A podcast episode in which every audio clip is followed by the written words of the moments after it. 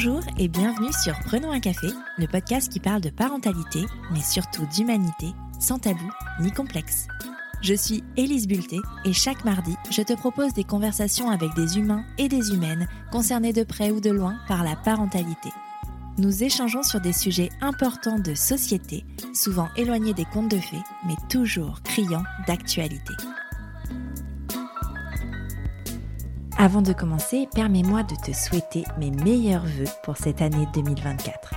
Je ne sais pas si pour toi, nouvelle année rime avec renouveau, mais si c'est le cas, j'espère que tes attentes et aspirations seront comblées. Mais si je peux me permettre un conseil non sollicité, ne sois pas trop exigeante avec toi-même et prends le temps du process, quelle que soit l'étape de ta vie. Et si tu connais un peu ce podcast, tu sais bien que ce message n'est pas un hasard et qu'il résonnera sans doute à l'écoute de ce nouvel épisode. Pour démarrer l'année, je reçois Muriel Rameau, ostéopathe de métier et maman de deux petites filles arrivées grâce à la PMA. L'exigence, Muriel la connaît bien, un peu trop même, puisque ce sont ses attentes trop hautes envers elle-même qui l'ont menée vers les privations et les TCA, les troubles du comportement alimentaire. Ces TCA ont eu un impact direct sur sa fertilité, puisque les restrictions alimentaires ont carrément arrêté ses cycles menstruels pendant plusieurs années. Dans cet épisode, Muriel nous parle de la mécanique des TCA, comparable à celle de l'addiction, des conséquences de la PMA sur son corps, sur son couple, mais aussi sur sa santé psychique. On parle également des transformations amenées par la maternité, des difficultés liées à l'arrivée du deuxième enfant et de la sortie du postpartum qui a un côté libératoire pour certaines femmes. Cet épisode est riche, intense et représente parfaitement l'orientation que je souhaite donner à Prenons un café. Alors, tu pensais être seule à galérer? Mets tes écouteurs et prenons un café. Bonjour Muriel. Bonjour Elise. Bienvenue sur Prenons un café. Bah merci, je suis trop contente d'être là. Eh bah écoute, moi aussi on en parle depuis un moment. Euh, est-ce que avant de commencer, tu peux euh, te présenter pour les personnes qui ne te connaissent pas, s'il te plaît? Avec plaisir, donc je m'appelle euh, Muriel, Mumu pour la plupart des gens. euh, je suis kinésithérapeute ostéopathe. Je suis spécialisée euh, en gynéco, fertilité et surtout dans la périnatalité et la pédiatrie. Et je suis aussi maman de deux petites filles, euh, Ellie qui a 5 ans et Alex qui a 2 ans. Ok. Traditionnelle question de prenons un café. Est-ce que tu as toujours désiré être mère? Ouais, honnêtement, oui. Ouais, ouais, c'est quelque chose que j'ai eu en tête euh, assez jeune au final, euh, que j'ai toujours eu en tête et euh, le désir d'enfant vraiment s'est concrétisé euh, assez tôt, vers mes 25 ans. Ouais. Donc quand même tôt par rapport à notre génération, je pense. Ouais, tu m'aurais dit 15 ans, je t'aurais dit là, oui, tôt, mais 25 ans je sais pas, après, bon, il n'y a, pas de, y a Ouais. pas de jugement, il n'y a pas de tôt ou tard, hein, mais... euh, Bah, dans nos potes, pas. on était à Paris à ce moment-là et clairement, euh, j'étais, on était, bah, on a été les premiers à avoir des enfants d'ailleurs. On a été suivis de près, hein, mais ouais. Et oui, c'est toujours quelque chose euh, que j'ai eu en tête en tout cas. Et ça a pris un peu de temps, parce qu'à 25 ans, quand vraiment j'ai ce désir d'enfant, euh, je suis en aménorrhée complète. Ok. Donc aménorrhée complète, pour, euh, pour préciser pour les gens qui ne savent pas, ça veut dire que j'ai plus de règles du tout depuis plus de 3 ans. Donc peut-être que mon désir d'enfant qui était là depuis un moment, hum, été- je me suis dit, en fait, je me suis mis, on va dire, en selle assez tôt en me disant, bon, bah déjà, si t'as pas de règles, va falloir quand même un peu euh, Mhm. aller, euh, aller chercher, quoi, pour, euh, pour, pour pouvoir avoir un enfant. Quoi. Pour quelle raison tu étais en aménorrhée complète? Est-ce que tu sais? Euh, oui. Alors maintenant, en tout cas, je Oui. sais. À l'époque, euh, je savais, mais je voulais pas voir. Donc à cette, euh, à cette époque-là, en fait, moi j'ai eu beaucoup de, de variations de poids. Euh, entre mes, on va dire, entre mes 12 et mes 25 ans, j'ai fait du plus ou moins, bah, quasiment 40 kilos. Quoi. Ah je suis oui. montée jusqu'à 85 kilos et je suis descendue jusqu'à 42 kilos. Donc j'ai souffert de troubles de comportement alimentaire pendant un bon moment. Euh, et donc l'aménorrhée en fait, et en plus je suis contente d'aborder ce sujet-là parce que c'est quelque chose qui me tient à cœur et que je vois beaucoup en cabinet. L'aménorrhée, l'absence de règles, c'est, ça peut être dû, c'est une des causes, euh, à des troubles de comportement alimentaire. En fait, quand on restreint son organisme, qu'on apporte très peu de calories à son organisme, euh, il va se mettre un peu en protection. En fait, le fait de faire un bébé euh, ou d'ovuler, d'avoir une ovulation de qualité et de tomber enceinte, c'est pas une, c'est pas une fonction euh, qui est vital pour l'organisme. Donc un organisme en fait qui est privé de nourriture, euh, il va se mettre un peu euh, en restriction, en, restriction d'énergie, on va dire. Euh, disons qu'il va favoriser le fait de, de, vivre, tout simplement, de pouvoir respirer, de pouvoir fonctionner, et il va, il va zapper un peu la fertilité. Donc c'est pour ça que quand quelqu'un ne mange pas assez, quand quelqu'un a des comportements vraiment restrictifs au niveau alimentaire, toute la fonction de fertilité, elle va, elle va être mise en pause. Quoi. Est-ce que, euh, avant de vouloir concevoir, tu avais euh, des inquiétudes face à cette aménorrhée? Est-ce que tu en avais parlé à un médecin? Mmh, non, je pense qu'en fait, je pense que dans les troubles de comportement alimentaire et dans tous les troubles un peu d'addiction, d'ailleurs, il y a une grosse phase de déni euh, mmh. qui peut être assez présente. Donc, je savais que c'était pas normal. En plus, je suis du milieu médical, mmh. hein, donc je suis pas, je suis assez au courant. Mais de là à le, de là à le comprendre et à me l'appliquer et à me dire ah quand même il faudrait peut-être aller consulter, j'en étais pas encore là à ce moment-là. Ok. Vraiment j'en ai pas, j'en étais pas là. Les cordonniers les plus mal chaussés, c'est ça. Exactement, exactement. Ok. Euh, donc tu es euh, dans cette aménorrhée, autour de 25 ans, vous souhaitez euh, faire des enfants. Est-ce que tu essayes quand même de manière euh, naturelle au moment où euh, tu veux avoir des enfants ou tu vas consulter quand même un gynécologue à ce moment-là ou une sage-femme? Non, à ce moment-là, en fait, euh, vraiment quand, quand on veut un enfant, je commence par le parcours médical classique. Ouais. Qui dit bah voilà on attend on attend un an avec des essais naturels pour mhm. voir si ça fonctionne. Alors clairement quand t'as pas de cycle le, le, un an tu peux attendre il se passe rien. C'est normal. Mais oui non je vais je vais vraiment vite vers le parcours médical. Après voilà je suis enfant de médecin le médical c'est très présent pour moi.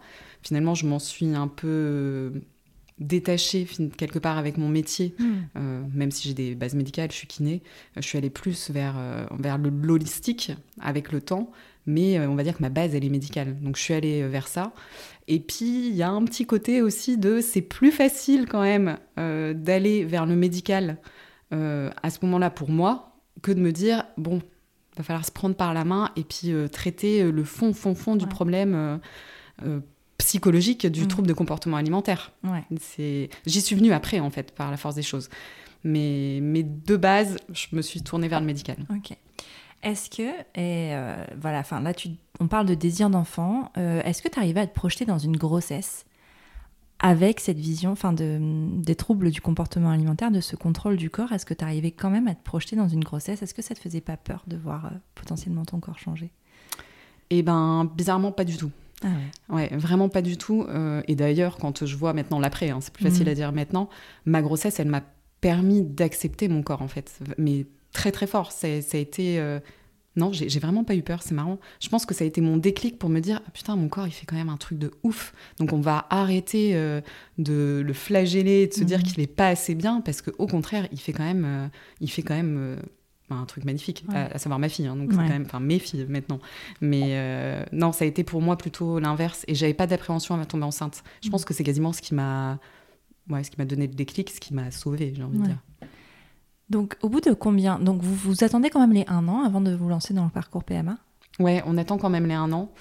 Euh, d'ailleurs, j'en profite pour, euh, pour juste glisser cette idée-là, parce que c'est quelque chose que, qui me tient à cœur. Pendant ces un an, et t'en parlais justement, euh, on ne pense pas forcément, notamment en médecine classique, à dire aux patientes que c'est pas un an de rien. Mm. C'est un an justement où on peut euh, travailler beaucoup sur la, la, restauration de sa fertilité. Il y a des gens super bien qui font ça maintenant, des sages-femmes, des médecins aussi, euh, des naturopathes, des nutritionnistes. Il y a des ostéopathes aussi. Mm. Euh, c'est pas un an de rien, parce que déjà ça fait peur aux couples quand on leur dit ben, pendant un an il se passe rien, on attend un an. Mm. C'est affreux quand tu as un désir d'enfant euh, assez présent. Donc non, c'est se dire ben, en fait j'ai un an pour euh, essayer de travailler sur toute mon hygiène de vie, sur peut-être ma psychologie, mm. sur, sur tout ce qui englobe en fait de manière très holistique la fertilité quoi. C'est hyper important de le prendre comme un comme une chance en fait plutôt que comme une attente passive hyper dur. Donc euh, voilà, petit message. Et notamment, moi je pense que si à cette époque-là, on m'avait dit, euh, en fait, meuf, euh, commence par mettre du beurre dans tes épinards, prends 4-5 kilos et tu vas voir ce qui va se mhm. passer, bah, ça m'aurait aidé. J'ai pas, eu j'ai pas eu la chance, on va dire, d'avoir ce discours-là à ce moment-là. D'ailleurs, c'est un discours du coup que je tiens beaucoup à mes patientes qui ont le même profil. Donc du coup, pendant cette année, toi, tu Tu parlais tout à l'heure de, de déni. Est-ce que tu es Mm. encore dans le déni à ce moment-là? Non, à ce moment-là, enfin, oui et non. Euh, à ce moment-là, je commence une, une psychothérapie, Ouais. donc je, je suis plus dans le déni. Mm. Je, me- je vois bien euh, qu'il faut aller là-dedans. Mm. J'y vais petit à petit, hein, quand même, tranquillement. Euh, je commence des soins en énergétique aussi à Paris, avec une, une nana formidable, que je- j'en ai encore des souvenirs Ouais. émus quand j'y pense. Elle m'a vraiment accompagnée, euh, enfin, elle, elle m'a accompagnée d'une manière très, très rassurante et maternante. C'était Mm. très, très agréable. Et elle m'a fait beaucoup de bien. C'est une nana, par exemple, quand je, je sortais de chez elle, j'avais faim et je mangeais avec plaisir, Ah ce ouais. qui était, euh, ce qui était pas, ce qui était pas forcément évident à ce moment-là. Et euh, donc non, je, je- je vais vers d'autres choses quand même déjà à ce moment-là. Donc quand tu quand vous vous lancez dans le parcours PMA, c'est quoi ton état d'esprit au moment où on dit bah en fait là ça y est, on va on va aller dans le côté médical vraiment et on ça marche pas euh, comme ça? Quel est ton état d'esprit quand tu entres en parcours PMA Je suis angoissée quand même. Ouais. Je suis angoissée parce que il n'y a pas que les- le, le trouble de comportement alimentaire. J'ai dû déjà j'ai dû me faire opérer d'une trompe. J'avais un petit souci de trompe. Donc euh, bah déjà il y a une chirurgie. Donc je me dis putain on commence à on commence à multiplier un peu euh, les, les soucis quoi. Ouais. Euh, puis ça fait peur, c'est contraignant. Euh, donc je suis pas très confortable on va dire. Ouais. Mais je choisis de me faire bien accompagner. Ça a été ça ma solution. Moi, c'était de me dire bon, ok, euh, ça va. Dans ma tête, je me dis ça va pas être simple. Et en même temps, je vois maintenant tous les parcours de fertilité. Il y a bien plus compliqué que ce que j'ai vécu. hein, ça, j'en suis bien consciente. Mais je me dis ben voilà, on va aller chercher un peu, euh, un peu de l'aide euh, partout ailleurs pour que ce parcours soit pas trop compliqué. Quoi. Ok. Je sais que le couple est un sujet un peu particulier dans les parcours de PMA et d'infertilité. Dans ton cas, l'infertilité, ben il y a un, côté, enfin, je vais essayer de choisir mes mots correctement, c'est que c'est pas ta faute, mais ça vient de toi parce que tu as des troubles du comportement alimentaire. Est-ce que dans ton couple, ça a été un, un sujet euh, de friction? Est-ce que ça a été compliqué à cause de ça? Alors, honnêtement, ça n'a pas été du tout un sujet de friction parce que j'ai la chance d'avoir un conjoint qui est beaucoup plus euh, optimiste, pense que moi, et beaucoup moins angoissé en tout cas à ce sujet-là. Donc, euh, donc il m'apaisait beaucoup en fait. C'était pas et d'ailleurs quand on en reparle aujourd'hui, pour lui c'est pas un vrai sujet. Enfin, il il a pas euh, trouvé ça très long, il n'a pas trouvé ça très compliqué. Euh, donc, donc ça m'a aidé cette posture-là pendant, pendant parce que le parcours a duré à peu près trois ans, trois ans et demi, d'avoir quelqu'un en fait sur de, de fort et de pas trop patin en fait par par le sujet. Donc un soutien clairement. Euh, après, des fois, c'est perturbant aussi à l'inverse pour moi. Des fois, quand j'y repense, quand il me dit euh, ça n'a pas été si compliqué. Alors que Mhm. pour moi, en fait, mais c'est pas que le parcours PMA, c'est aussi tout ce que ça a évoqué chez moi, de retravailler en fait, euh, bah voilà, sur euh, ma psychologie, sur euh, sur mon corps, tout ça. Mine de rien, les traitements qui sont un peu lourds aussi, Mhm. ça c'est vrai que c'est moi qui qui me prenais en charge. Des fois, ça m'alerte un peu, enfin ça m'atteint un peu. Je me dis putain, mais en fait si pour moi ça a été compliqué, peut-être pas pour toi. Et finalement, tant mieux. Mais mais si, ne disons pas que ça n'a pas été compliqué quoi. Ouais. Mais ça n'a pas été par contre euh, un sujet de friction. On Mhm. s'est pas, on pas disputé grâce, euh, à, grâce, à cause de ça. Cherchons un sujet de discorde. Vite, disputons-nous. Tu disais trois ans et demi de parcours PMA. Ouais. Pourquoi ça a mis du temps comme ça? Est-ce que c'est expliqué? Ben déjà, il a fallu que je retrouve un cycle. du Ouais. coup. Donc c'est quand même une première chose. Mhm. Et ensuite, il y, y a eu la découverte de ce problème de trompe. Ouais. Donc là, il a fallu euh, prévoir une chirurgie. Ça, ça met du temps aussi. D'ailleurs, ça a été toute une histoire, ce bazar. J'étais suivie à Paris à ce moment-là, euh, dans un gros, un gros hôpital parisien. Et j'ai eu un très, très, très mauvais... euh, J'en parle parce que ça peut aider, euh, je pense, certaines femmes à, à assumer un petit peu ce qu'elles pensent et leurs ressentis face au corps médical de temps en temps Mhm. j'ai eu un très mauvais, euh, une très mauvaise consultation avec le chirurgien. À savoir que euh, on parle de fertilité, on parle de désir d'enfant, on parle de choses qui sont quand même un petit peu délicates, Mm. je trouve. Et euh, ce chirurgien m'a reçu euh, 10 minutes entre deux portes en me disant en gros, bon, il y a un problème à la trompe, écoutez, on va faire une cébio, on va aller voir une épreuve au bleu, bref, on regarde à l'intérieur. Mhm. Puis ben, on enlèvera ce qu'il faut, euh, ce qui va pas, quoi, ce qui fonctionne pas. Certainement une trompe, euh, bon ben on verra peut-être une partie de l'utérus et tout. Et bim, 10 minutes, terminé. Très mécanique en fait. Non mais horrible, Ouais. complètement déshumanisé. Enfin, franchement, honnêtement, je sors de cette consultation et je me dis, mais c'est, enfin, qu'est-ce qu'il m'a dit? Mhm. j'étais allée toute seule, ce que tu disais de Ouais.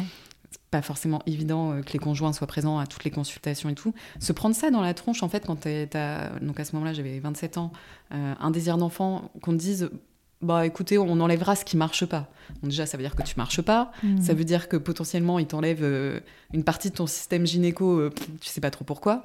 Alors attention, je fais pas de généralité sur les médecins. Je Mm. dis juste, je raconte juste cette expérience personnelle de cette consultation qui a été très difficile pour moi à, à vivre, quoi. Ouais. Et donc je ressors de l'hôpital et je me dis mais c'est pas possible. Enfin, je, je comprends même pas ce qu'il me dit. euh, et tu sors avec un rendez-vous d'anesthésiste, de chirurgien et, et c'est tout quoi. Ouais. Et, et donc là j'ai la chance en d'avoir euh, encore une fois une famille dans le médical et j'appelle mon père et je lui dis mais je, je peux pas. Enfin je peux pas Mm. euh, me rendre à ce rendez-vous de chirurgie sans savoir ce qu'on va me faire. Euh, il m'a pas expliqué ce que j'avais, il m'a pas expliqué comment, pourquoi. Et donc je décide de grâce encore une fois à mon papa, euh, de me faire opérer dans le Nord en fait, Mhm. de revenir basculer euh, ma chirurgie dans le Nord euh, avec, euh, avec un chirurgien que je connais et qui tout simplement en fait prend le temps de m'expliquer. Mhm. C'est-à-dire que le mec, il a reçu mes, mes examens dans la journée, il m'a appelé au téléphone et il m'a dit bah tu vois Muriel en fait il se passe ça. Là ça passe pas bien tout ça donc la chirurgie qu'on te propose c'est ça. On, on va aller voir tout doucement. Évidemment qu'on n'enlèvera rien sans te demander ton Mhm. consentement. Enfin ça marche pas comme ça quoi. Mhm. Et, euh, et du coup ce coup de téléphone me me rassure mais à un point et je me dis mais en fait c'est- juste ça a- que j'aurais dû avoir à la base. Il y avait Mhm. pas c'était pas obligé d'avoir euh, ce passage traumatisant Ouais. euh, déjà dans ce parcours difficile quoi. Carrément. Et donc, mais c'est une vraie chance que, que j'ai eue de, de demander de l'aide à, à quelqu'un d'autre, d'avoir la possibilité de demander de l'aide dans un, un autre corps médical.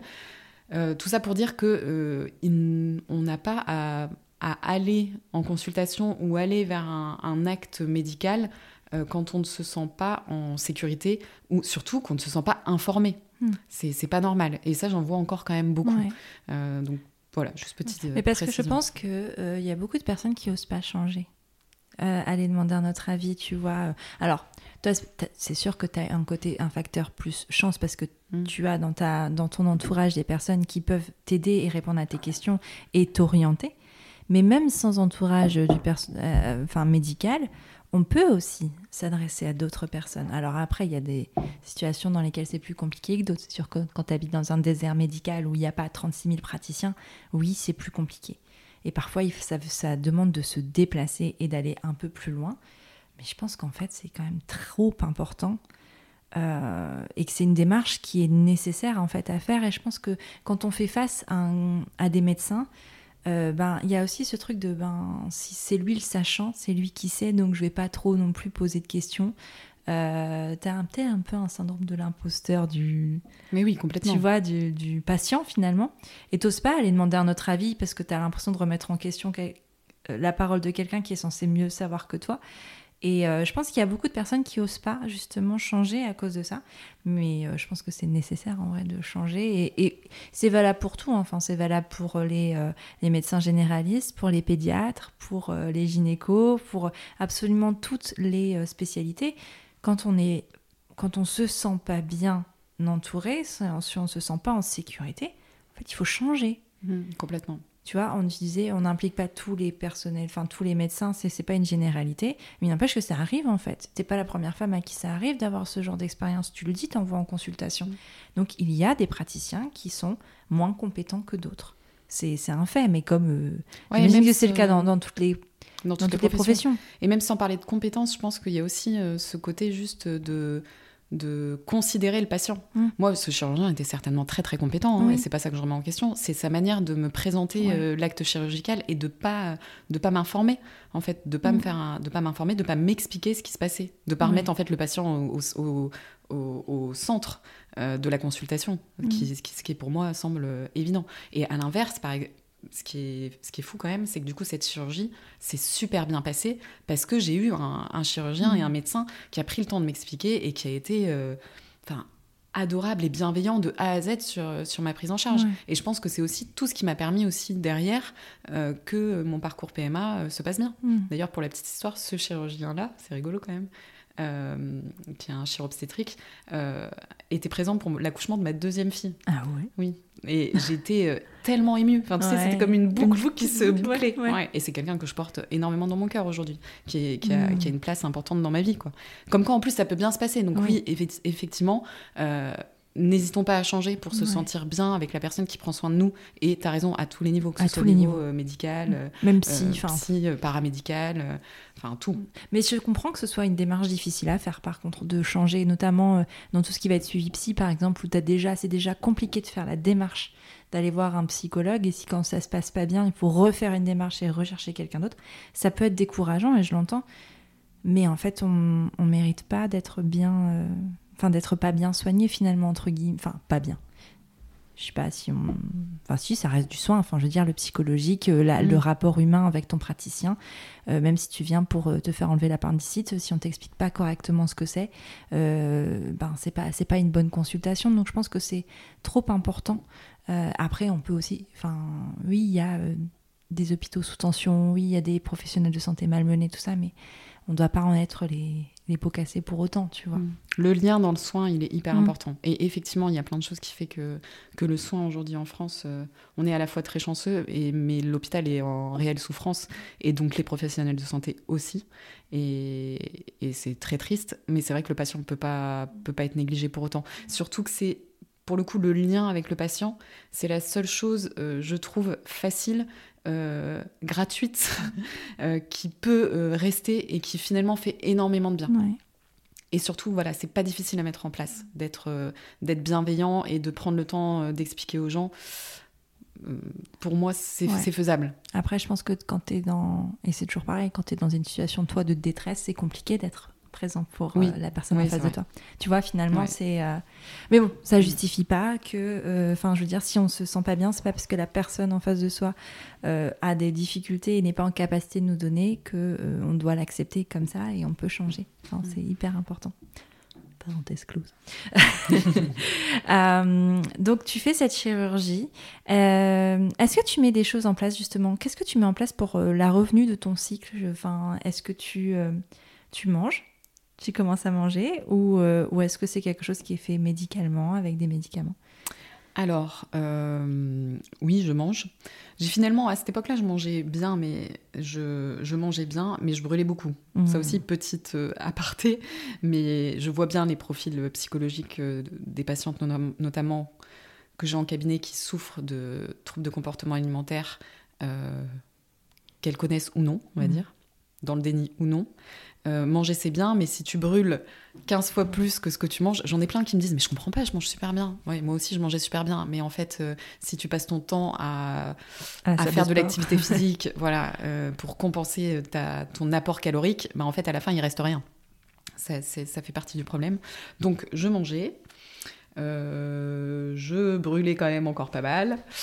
Et, euh, et, par contre, non, il y a eu beaucoup de choses, mais il y, avait quand même, de toute façon, j'ai dû repasser par une période de. Euh, on réinstaure un cycle euh, vraiment synthétique par des médicaments. J'étais trop loin dans mon, dans mon aménorrhée, je pense, pour que ça se remette en place tout seul. Donc c'était vraiment médicamenteux à ce moment-là. Ok. trois ans et demi, parcours PMA, c'est long? C'est long et c'est pas long. Il y a des gens pour qui c'est beaucoup plus long. c'est long et c'est pas long. Pourquoi c'est long et pourquoi c'est pas long? Ben, parce que ça peut paraître long euh, quand tu as des amis autour qui tombent enceintes euh, à l'arrêt de la pilule. Euh, et pour moi, aujourd'hui, avec mon recul, ça me semble pas long. parce que j'ai vraiment des couples et des patients autour de moi qui, qui ont des parcours bien plus compliqués. Je me, je me, franchement, honnêtement, je me considère chanceuse dans mon parcours. Mmh. Et aussi, c'est long et c'est pas long parce qu'aujourd'hui, j'ai la chance d'avoir des enfants. Ouais. Donc euh, l'histoire se finit bien. Oui, carrément. Euh, il y a combien d'essais euh, Parce que là, on parle de remise en, cycle, tout ça. Quel, est le protocole d'essai de PMA pour vous? Est-ce que vous passez par, par les inséminations? Est-ce que vous allez directement en FIF C'est quoi votre non. parcours? Alors moi, j'ai vraiment, encore une fois, je me considère chanceuse. on passe un an à peu près à mmh. essayer de rétablir mon cycle. La chirurgie, post-chirurgie, tu laisses quelques cycles passer parce qu'il faut, il faut que le temps que ça cicatrise, tout ça, c'est pas le moment d'avoir une, une, grossesse. Et ensuite, euh, on a des protocoles de ce qu'on appelle euh, stimulation avec rapport naturel. Donc, tu fais des piqûres euh, pour stimuler une ovulation de qualité et tu as des rapports spontanés et naturels avec ton conjoint. Ça, ça doit durer 6-8 mois on galère un peu sur les stimulations, donc d'abord stimulation par voie orale, puis ensuite on essaye plusieurs produits euh, en piqûre euh, jusqu'à trouver à peu près ce qui fonctionne. Et euh, avec rapport spontané, ça donne rien. Est-ce que c'est vraiment spontané? Hein? Est-ce que c'est vraiment spontané? Oh, non, enfin, non, non, ça c'est un gros sujet. Les mm. rapports pendant, pendant le, le parcours PMA, c'est compliqué. Mm. C'est pas spontané dans le sens, il on essaye que ce soit spontané, que ce soit pas barbant, que ce soit pas trop, euh, trop, euh, trop programmé, mécanique, euh, compliqué à savoir qu'en plus, moi, à cette époque-là, on était avec mon conjoint, on était encore entre Lille et Paris, donc des fois, franchement, c'était une galère pas, possible. Alors ça donne des situations assez cocasses. Hein. In fine, j'ai plutôt des souvenirs rigolos de ce truc-là. derrière, de rendez-vous un peu inopinés entre Lille et Paris. Enfin, c'était avec le recul, c'est rigolo. On se retrouve dans la Somme, dans un arbre. ouais, à 18h42. Puis t'as 27 ans, donc clairement, le vendredi soir, si tu te retrouves, t'as pas. Tu fais bon, bref. rigolo, in fine. Ça, c'est peut-être le, petit truc qui peut être enfin, qui peut faire passer la pilule, d'essayer de créer des contextes marrants et de se dire, euh, bon, bah vas-y, on se retrouve, euh, nous typiquement, on se retrouvait des fois chez des potes. je demandais à ma copine, bon, tu peux me prêter ton appart, là, euh, après on vous rejoint au resto pour faire notre petite affaire. Bon, c'est marrant. Ça, sort un peu du truc tellement chiant de se dire, faut avoir un rapport à telle heure, tel moment. C'est pas très sexy. Mais donc, non, c'est pas très spontané, effectivement. C'est spontané sur le papier. C'est ça. C'est ça. Mais en fait, fin, tu as des rapports en ne pensant qu'à la procréation finalement. Bah, on essaye de s'en détacher. Nous, ça a été un travail aussi qu'on a eu euh, tous les deux pour le coup, de se dire, euh, on va essayer que ce soit qu'on n'ait pas que ça en tête. Mmh. Après, euh, ça c'est très individuel et oui, je pense qu'in fine, tu as, toujours ça quand même en fond de tâche. Mmh. Mais comme, dans un, comme quand tu as un désir d'enfant avec un parcours classique. Hein. Où tu as envie d'un enfant, tu ne penses qu'à ça tout le temps. Donc que ça dure un mois ou que ça dure mmh. dix ans, c'est c'est là, c'est assez présent. Ouais, carrément. Donc tu dis 6-8 euh, mois comme ça de manière naturelle et après vous passez à quel type de protocole Et après on passe en insémination. Et c'est la première insémination qui fonctionne pour nous euh, ah et qui donne euh, notre petite Ellie. Ok. Comment tu réagis quand... Parce que bon, t'apprends pas en parcours de PMA, t'apprends pas ta grossesse en disant oh tiens j'ai un retard ah de règles, c'est pas spontané non plus. comment, comment, comment ça se passe pour toi l'attente et comment tu réagis quand tu te rends compte que ça a marché? Alors les 15 jours d'attente, euh, donc entre l'insémination et, c'est la prise de sang hein, qui, qui, montre que tu es enceinte, euh, pas ouf ouf. Pour le coup, ça je me souviens que j'ai trouvé ça long. Mmh. Euh, et puis moi j'avais choisi pour, dans le parcours PMA les, trois, les trois derniers mois, j'avais arrêté de boire, j'avais arrêté de fumer, je voulais vraiment mettre toutes les mmh. chances de mon côté. Donc en fait, c'est trop bizarre, tu as déjà un peu toutes les contraintes euh, de la grossesse euh, sans être enceinte. Donc, euh, donc l'attente, je me souviens, pas évident, évident. et, et, le test de grossesse, enfin, la prise de sang, je m'en souviendrai toute ma vie. Je me rappelle précisément ah euh, le moment où j'ouvre l'examen. Parce qu'en PMA, t'en ouvres des résultats d'examen euh, sur ton petit compte Cerballiance, là, ou autre. Et je me souviens ouvrir ce truc et voir mon taux de bêta-HCG, euh, je pense qu'il était à 60. Enfin, donc, enfin, donc grossesse, mais très, mais très petit. En même temps, t'es au premier jour où tu peux faire un, test sanguin. Donc, et j'étais dans mon cabinet à Paris, donc mon cabinet de kiné-ostéo à Paris et j'ai bloqué. J'avais un patient dans la salle d'attente et j'ai mis au moins 10 minutes à, tu sais, à, bah, j'ai ouais, vraiment euh, freeze, quoi, total. et j'ai pleuré directement à me dire, mais c'est pas possible, si c'est possible, c'est peut-être ça. En fait, c'est vraiment ça. Est-ce que c'est ça? C'est pas possible. Enfin, j'étais, mais tellement heureuse, enfin, tu sais, vraiment, et en même temps hyper angoissée. C'est trop chelou. Enfin, très, très partagée. Bon, je vais tant bien que mal chercher mon patient. Je me souviens très bien de ce patient aussi, qui était adorable, un, un monsieur qui habitait dans l'immeuble de mon cabinet. Et j'arrive pas, en fait, honnêtement, j'arrive pas à faire ma séance. je suis, enfin, pas que j'arrive pas, mais je, je j'ai re les larmes qui montent aux yeux pendant la séance. Et je connaissais bien ce monsieur. Et donc, finalement, on, on, finit par parler de ça, tu vois. Avec ce monsieur de 80 ans qui me dit, mais c'est super, Muriel, vous vous rendez pas compte, vous allez être une super maman. Oh. Et cette phrase de ce monsieur, vous allez être une super maman, je me suis dit. Euh, enfin, elle m'a. Bah, pareil, je me suis remis à pleurer, évidemment. Et, et, voilà, non, mais je me souviens très bien de ça. Et très angoissée en même temps. Euh, je préviens pas tout de suite mon mec. je préviens pas mon mec parce qu'on devait sortir le soir. Je sais plus, on avait un spectacle quelconque à Paris. Enfin, quelconque. Je me souviens pas du spectacle pour le coup. Mais euh, j'attends de le, de le retrouver en face à face pour, pour lui montrer cette petite prise de sang tellement significative pour nous, quoi. Et, euh, et lui, il est instantanément hyper content. Ah ouais Ouais. Pas, tu vois, pas du tout angoissé, euh, bah, un peu comme pour tout le parcours. Là, pour lui, c'est bon, je suis enceinte, terminée, tout ça, alors que moi, je me dis, oh putain, on va, on va bien attendre avant de se réjouir. Ah ouais. Ah oui, c'est ça qui te faisait peur T'avais peur que ça tienne pas? Ah oui, moi j'avais super peur que ça tienne pas. Hmm. Et donc euh, j'avais envie de faire des prises de sang toutes les deux heures pour voir si ça augmente. Enfin, c'était ah, oui. ah ouais, j'avais, j'avais, j'étais vraiment angoissée que ce soit pas la bonne fois et qu'il faille tout recommencer. Euh, enfin, tu vois, euh, cette angoisse de me dire euh, ça marche, mais en fait, non, ça marche pas. Hmm. Et, et, au final, ça a marché. Donc, c'est trop bien. Ouais, carrément. Tu penses que cette angoisse, elle est liée justement à tout l'historique médical qui est autour de la procréation ou, ou parce que tu avais vu des personnes qui avaient eu des fausses couches? Je pense que les deux. Hmm. Je pense que déjà, de par mon métier, effectivement, je vois beaucoup de parcours. Donc euh, je vois beaucoup de réussites, mais je vois mm. aussi beaucoup d'échecs. Euh, de par l'information et la connaissance aussi de ce qui peut se passer en début de grossesse. Mm. Dans le médical, c'est ça. De toute façon, tu es quand même un peu plus angoissée, pour ma part, que la moyenne des gens, parce que tu sais ce qui peut ne pas aller. Et tu l'as quand même toujours un petit peu dans un coin de ta tête. Et puis aussi parce que oui, tu as un parcours euh, très médicalisé, donc tu restes peut-être un peu ouais, dans cette espèce de d'envie de surveillance. Et pareil, ça a été très dur pour moi, pour Ellie, pour ma première, quand on m'a dit à trois mois, tout va bien, euh, vous avez une grossesse normale, je me souviens, vous avez une grossesse normale, vous allez repasser en, vous repasser en parcours classique. Et je me suis dit, quoi, j'ai une grossesse normale, mais du coup, je vais plus être surveillée, puis personne va me voir mm. tous les mois. Ils m'ont dit, non, on vous voit pour votre éco T2, genre, tout va bien. Et ça a été hyper perturbant. Genre, je me suis dit, mais là, on me laisse dans la nature. Imaginez qu'il y a un truc qui va pas. Euh, enfin, c'est marrant quand même. Alors que c'était la meilleure nouvelle du monde de se dire, j'ai une grossesse classique, tout va bien. Non, mais t'es tellement habitué à être justement surveillé de près. Que ça doit être étrange quand même comme situation. Donc, en fait, j'ai passé autant de temps de ma vie à être euh, pas classique justement, à être vraiment euh, surveillée de près, à faire 12 000 tests et machin. Et là, aujourd'hui, alors que moi, dans ma tête, ce qui se passe, c'est tout sauf classique. Vous me dites qu'en fait, vous me laissez dans la nature. Ouais, exactement. Euh, c'est, c'est, ça fait une dissonance un petit mm. peu entre ce qui se passe vraiment dans ton corps, qui est tout sauf classique, hein, quand même. Euh, faut arrêter de dire ça. Hein.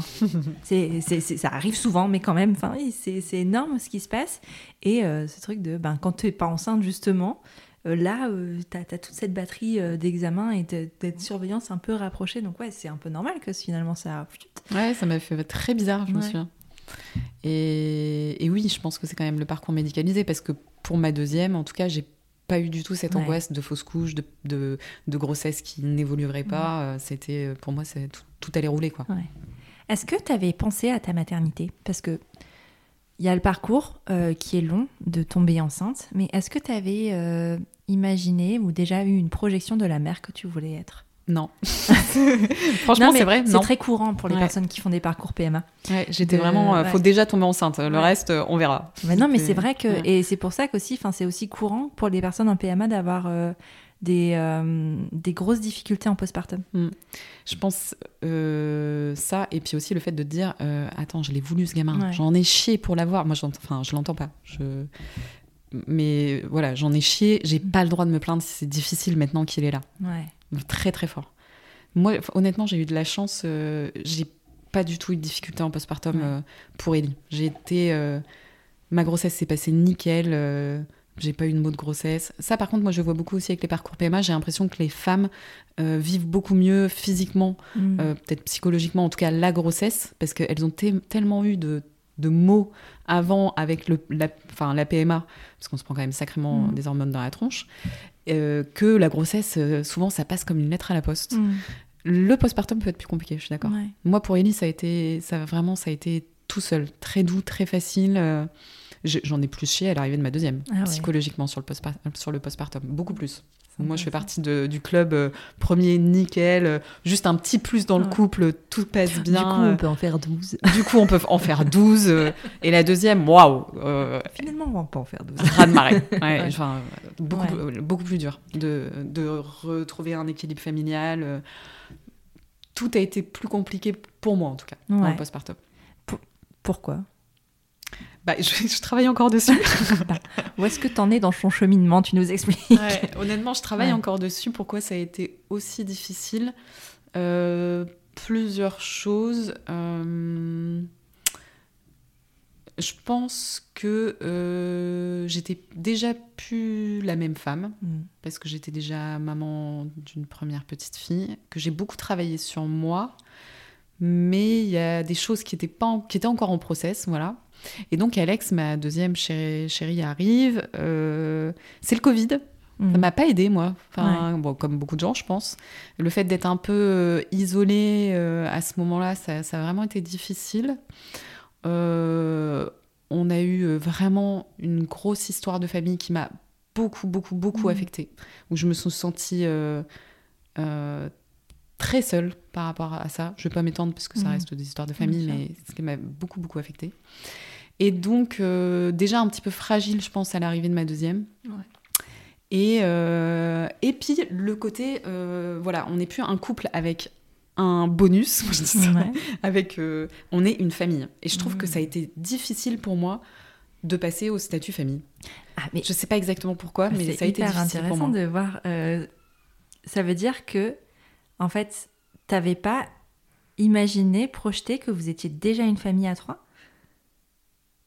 Non, on était un couple avec Ouais. enfants. Tu vois, je sais, je sais, enfin c'est comme ça que je le, je le, évidemment qu'on était une famille, mais, Mais euh, t'avais ton couple qui passait dans ta tête en priorité à ce ouais, moment-là et pas avec ta deuxième enfant. Enfin, moi en tout cas. Après, il y a la... vous étiez dans le même nombre, du coup. Ouais, ouais, je sais. Bah, et puis tout dans le Mm. postpartum d'un deuxième, j'ai trouvé, t'as t'as quand même, tu sais, euh, ben, par exemple, moi j'allaitais Alex, donc ça veut dire que mon, conjoint était beaucoup avec la plus grande. Tu sais, t'es, bah, en fait, en vrai, quand même, t'es quand même plus séparé. Ouais. dans ton couple. hein. Moi j'ai beaucoup de mal avec les. Les séparations. les séparations. donc, euh, Ouais. mais les petites, hein, là je parle de séparation. Par exemple, typiquement, Alex, elle est née en été. euh, donc, elle avait trois semaines quand on est parti en vacances. Ben, Hugo, il allait à la piscine avec elle, euh, enfin, avec Mm. ma grande. Séparation pour moi. C'est déjà Ah dur, ouais. quoi. Tu vois Enfin, Oui, ce que tu ne vis pas ça. avec un premier, parce que finalement, Non. tu fais tout ensemble? T'es tout le temps ensemble. Et donc oui, j'ai eu du mal à j'ai eu du mal à passer à ce truc-là euh, Mm. de bah ouais de 4, je sais pas. Ouais. Mais Maintenant non, mais ça va beaucoup mieux hein, hein. c'est Ça se comprend en fait dans, dans ce que tu racontes. De- Ouais. euh, c'est vrai que quand tu as un enfant, après je connais pas les situations, tu en as plusieurs personnellement, mais quand tu as un enfant, c'est vrai que ben, tu es soit à 3, soit à 1, Mm. ou à 2 à la limite, mais enfin il n'y a pas ce truc de ben, tu dois choisir avec quel enfant tu dois passer du temps, mais en fait t'as pas le choix parce que c'est un tout petit bébé, donc Mm. finalement si tu l'allaites, c'est toi qui va qui va euh, bah, qui va prendre le qui va passer plus de temps avec ton petit bébé. T'as ton premier bébé qui est grand mais pas si grand non plus.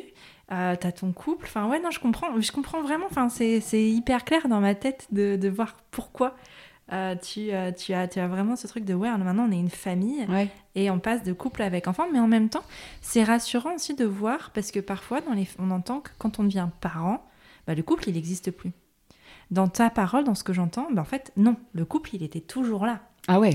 Moi Ça a j'ai été ouais. euh, une base, quoi.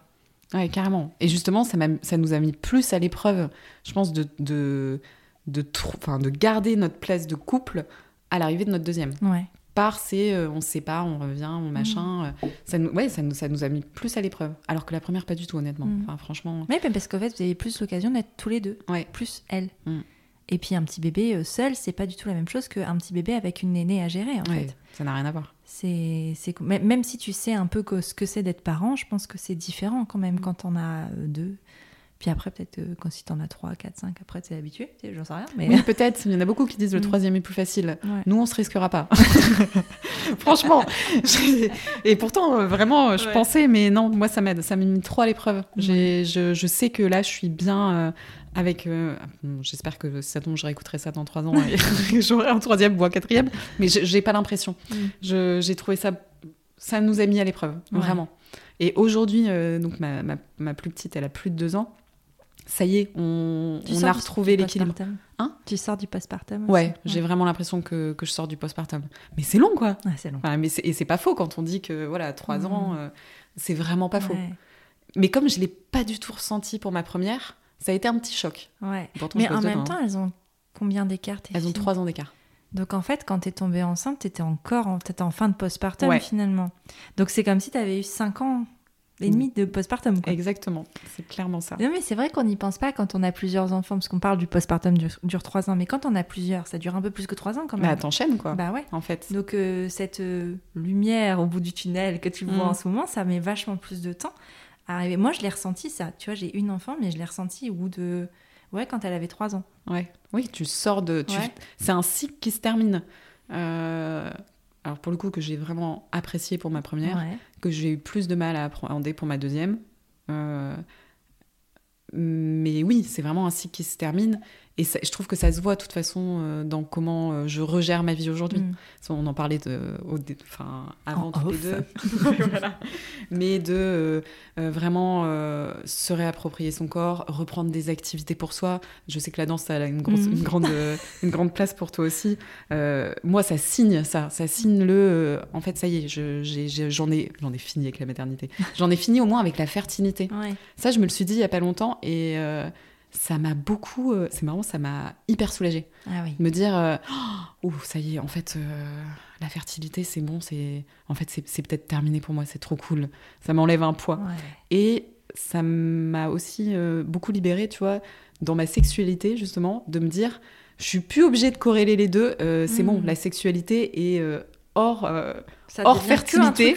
Ouais, voilà, ça va être que du plaisir maintenant. Et Ouais. non, mais c'est vrai que oui, c'est. Oui, effectivement, je dois être en train de sortir de mon postpartum. Bah oui, écoute, hein, je dis ça comme ça, moi, je pose des petites graines, hein, mais c'est très très probable. En tout cas, c'est euh, ça y ressemble dans, tes, dans les mots que tu utilises et dans le Ouais, ressenti.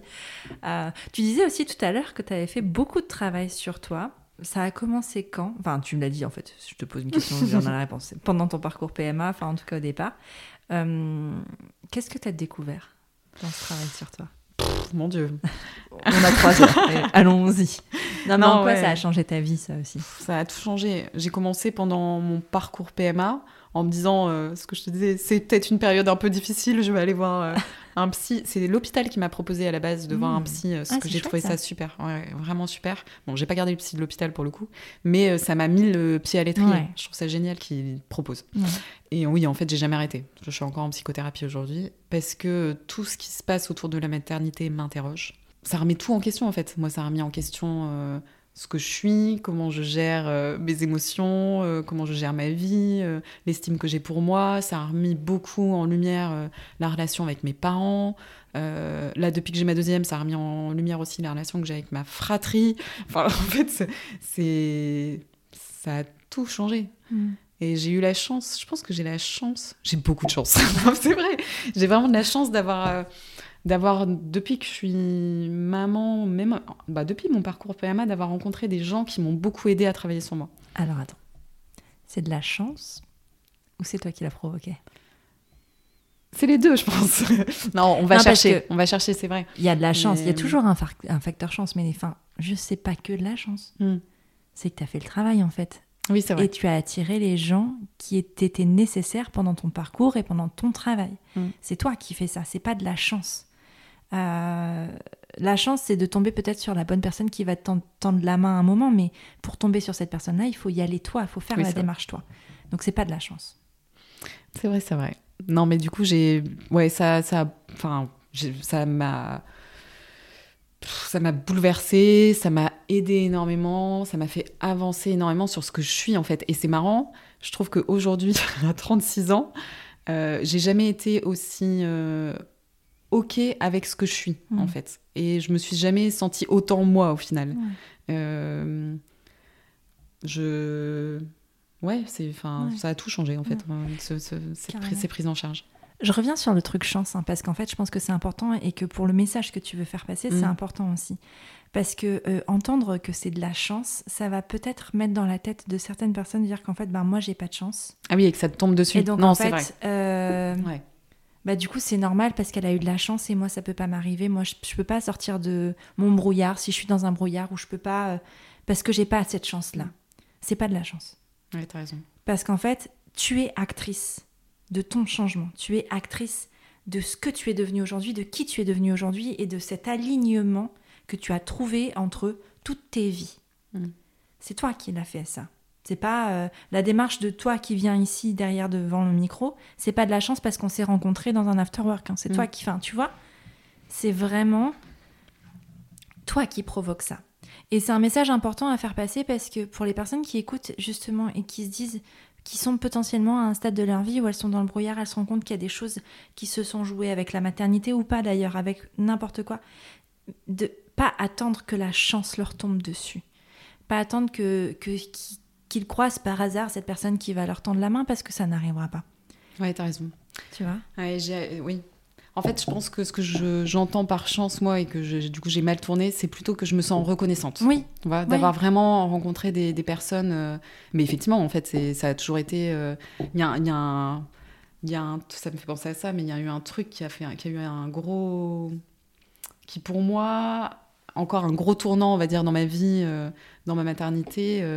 Je suis allée faire une formation, euh, et ça va avec ce que tu dis de provoquer, en fait, Mhm. finalement, ça. Je suis allée faire une formation en ostéopathie à la base avec une, une nana top qui s'appelle Elisa euh, Boileau, qui, fait des, qui forme en périnatalité. Et euh, je m'inscris pour un stage avec elle le samedi dimanche. Puis elle fait un. En fait, sur le même week-end, elle fait des pratiques aquatiques euh, le lundi, mardi, mercredi. Ça veut dire qu'elle forme les ostéopathes euh, à travailler dans l'eau euh, les Mhm. trois jours suivants. Moi, je suis en postpartum vraiment immédiat euh, d'Alex, donc ma petite a 4 mois, Ouais. j'allais encore. Et je me dis, ah super, je... elle est à Lyon, d'habitude je vais faire ce stage, il a l'air trop bien. Donc samedi, dimanche, je vais en stage avec elle. C'est des stages qui remuent. Bah, forcément, euh, tu vas te former en ostéo, en périnate, euh, t'as accouché il y a 4 mois, t'es en plein postpartum, enfin ça remue quand même. quoi. Et euh, donc je fais mon stage samedi, dimanche, et la nuit de dimanche à lundi, donc elle continuait le lundi, mardi, mercredi, euh, ce stage. Impossible de fermer l'œil. Et là, je me dis, putain, enfin, je sens, voilà, je sens qu'il faut que j'aille faire ce, la suite du stage dans l'eau avec elle. Et, mais vraiment, euh, je tourne toute la nuit et je me dis, mais putain, je peux pas, j'ai mes consultes demain, Mm. euh, je, je suis pas inscrite, c'est n'importe quoi. Puis à 5 heures du mat, je me dis, ah merde, tant pis, c'est. Tu vois, tu vois l'instinct qui Ouais. te prend au trip où tu te dis, en fait, je, je veux être là-bas, je veux vraiment être là-bas. Donc, je prends mon téléphone à 6 heures du mat, j'envoie un texto à Elisa, qui est formatrice, que je connais pas très bien quand même, hein, mais c'est pas grave. Et je lui dis, je suis désolée Elisa, est-ce que je peux venir, euh, est-ce que je peux venir euh, à la suite du stage euh, Et je lui écris, euh, je sens que j'ai besoin d'être euh, d'être là, tu vois. Et elle me répond tout de suite, euh, pas de problème Muriel, viens. Donc là, je- je- j'annule tous mes patients la journée, ça m'arrive jamais. Enfin, pour moi, Ouais. c'était vraiment, euh, enfin, un truc de fou, quoi. Et euh, il s'est passé ces trois jours-là. Bah, je te dis, ça a un déclic énorme, tu sais. euh. Alors, le travail en revécu de naissance et compagnie, c'est très particulier. C'est, c'est, en gros, c'est, du travail euh, qui nous forme euh, à notre ressenti en, tant qu'ostéopathe. Mais là, c'était aussi l'abord très personnel, d'évoquer plein de choses de ta propre naissance. Voilà, pour faire simple. Tout ça dans l'eau, moi, en plus, c'est un élément dans lequel je me sens hyper à l'aise, que j'aime beaucoup. Mais euh, j'arrive donc à ce fameux stage où je devais pas être. On se met dans le bassin et en, je pense à peu près euh, 4 minutes et demie, je me mets à pleurer, mais, mais pleurer, pleurer toutes les larmes de mon corps. Je pense que j'avais jamais pleuré comme ça de ma vie. Ouais. Et euh, s'ensuit euh, voilà 3-4 jours euh, vraiment hyper intenses où je pense que c'est à ce moment-là où je me suis dit en fait tu vois en fait fuck on reset tout tout ce qui a pu se passer avant euh, ça va m'aider à devenir la personne que je veux être en fait et ce que je te disais tout à l'heure en fait j'ai envie de vivre et d'être vraiment heureuse à partir de maintenant dans ma vie de plus chercher euh, euh, la perfection à tous les niveaux, dans mon corps, dans mon rôle de maman, dans mon couple. Enfin, ça a été vraiment un gros, gros reset. Et j'ai compris aussi ce jour-là, et c'est quelque chose que je dis beaucoup, encore une fois, à mes patientes, ce que je disais tout à l'heure. Tu es la personne la plus importante de ta vie. En fait, il n'y a qu'un tour de manège, on n'a qu'une vie. on a plutôt, je pense, intérêt à, essayer de, profiter, de kiffer, d'être heureux. Et aussi tout le côté on peut pas, on peut pas aujourd'hui, je trouve, euh, j'en reviens à la parentalité, on peut pas être parfait dans tout et on peut vraiment pas être performant dans tout.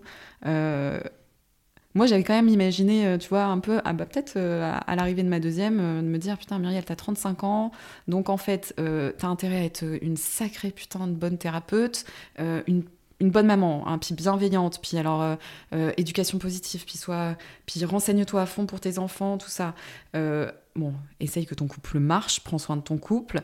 Si en plus tu veux faire de l'activité physique, euh, prendre soin de toi, être bonasse, euh, avoir plein de copines, sortir tout le temps et tout. Euh, et c'était ça mon objectif. Et là tu te dis, putain, pour une, pour une même personne quand même, ça fait beaucoup. énorme. En fait, c'est pas possible. Mais je pense qu'on est. Enfin, je, je, je, me sens pas isolée à penser ça. Je pense vraiment, quoi. Il y a beaucoup de. Alors, la faute peut être aux séries américaines, je ne sais pas. Mais enfin, tu sais, tu as, cette image justement de la femme qui est censée tout réussir dans tous les domaines. Moi, je suis convaincue que chaque chose a son temps. C'est-à-dire que tu peux pas tout avoir en même temps. Tu peux avoir tout ça, mais pas en même temps. Que tu peux euh, performer de ouf dans ton job à un moment, mais que c'est un peu compliqué de le faire quand tu viens juste d'accoucher, par exemple. Tu vois? Que ça t'empêche pas d'être une bonne professionnelle. C'est juste que peut-être que là, le moment, c'est pas de performer dans ton job, c'est le moment d'être ben, dans une vulnérabilité avec ton bébé. Je pense aussi que tu peux être à fond avec tes copines, mais pas quand tu as un problème avec ton couple. Ou peut-être que si, mais donc du coup, enfin, tu sais, de mettre les énergies. En fait, tu peux pas mettre tes énergies partout, au même endroit, en même temps. C'est, c'est, tu peux avoir tout ça, vraiment, je pense que tu peux l'avoir, mais pas en même temps. Hmm. Il y a toujours des phases où euh, tu vas voir un peu plus tes copines, tu vois, où tu vas sortir un peu plus souvent parce que ben euh, t'en as besoin, parce que c'est cool, parce que finalement euh, tes enfants sont peut-être un peu plus grands et donc c'est plus facile. peut-être que ton mec a moins de travail, donc en fait c'est plus facile aussi pour lui de gérer. ou et inversement pour le travail, tu peux être plus à fond dans ta, dans ta vie pro parce que ben derrière ça suit, y a, ça, ça, ça se gère et donc c'est bon, tu peux te concentrer sur ça. Et puis à côté de ça, tu peux aussi être parfois être plus dans ton cocon, dans ta famille, parce que peut-être que justement ton mec, il a des besoins dans sa vie professionnelle, il a, tu vois, il y a, y a des choses comme ça qui, c'est pas linéaire, c'est pas euh, l'égalité à tout prix dans tous les points de ta vie. Euh, tout comme dans le couple, hein, tu vois, on parle beaucoup aussi de l'équilibre dans le couple, dans euh, la charge mentale, tout ça. Je pense que c'est pas linéaire, que l'équilibre c'est pas 50-50 c'est parfois savoir être à 20 et 80. Parce que à ce moment-là, on a besoin d'être 20-80 pour plein de raisons.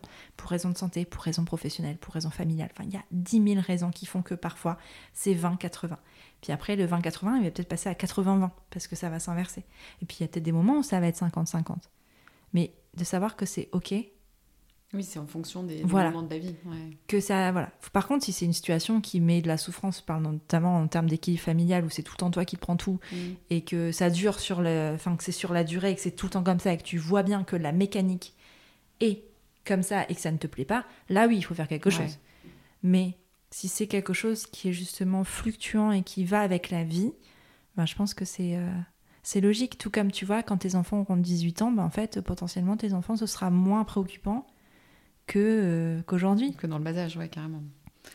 Mais oui, en tout cas, moi, ce jour-là, je me suis juste dit, euh, on va juste essayer de, de vivre et d'être heureuse. Genre, ça va être ça mon, but dans la vie, quoi. Carrément. Et en fait, c'est beaucoup plus facile. Mm. Genre, on s'enlève un peu de pression. Mais, ouais. c'est... Mais je suis d'accord avec toi que je garde par contre en tête que, euh, je... que tout est possible. Mm. Que je, je sais de, de, quoi je suis capable, de ce que je peux euh, faire et attirer et je me mets pas de limite là-dessus. Juste, je me mets pas de pression. En, fait. je pense qu'on a un peu du mal, je sais pas si c'est une question générationnelle, hein, mais avoir la vie sur le temps long. Parce que oui, c'est court et on nous a beaucoup répété que c'était court. Mm. Donc on a envie de faire tout tout de suite. Parce que ah c'est court et que ça peut s'arrêter demain. Mm.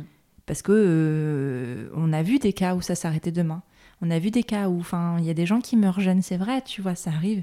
Mais en fait, dans la majorité des cas, il y a des gens qui vivent longtemps. Mm. Il y a des gens qui meurent jeunes, oui, mais la plupart des gens vivent vieux. Et, euh, et je crois qu'on a un peu tendance aussi à l'oublier, à avoir ce temps long. C'est-à-dire que c'est pas. Ça veut pas dire remettre toutes les choses au lendemain, mm. c'est juste comprendre que c'est pas grave si on n'arrive pas à tout avoir, à cocher toutes les cases à 35 ans. Mm. Ta vie, elle s'arrête pas après, tu vois. Oui, c'est vrai.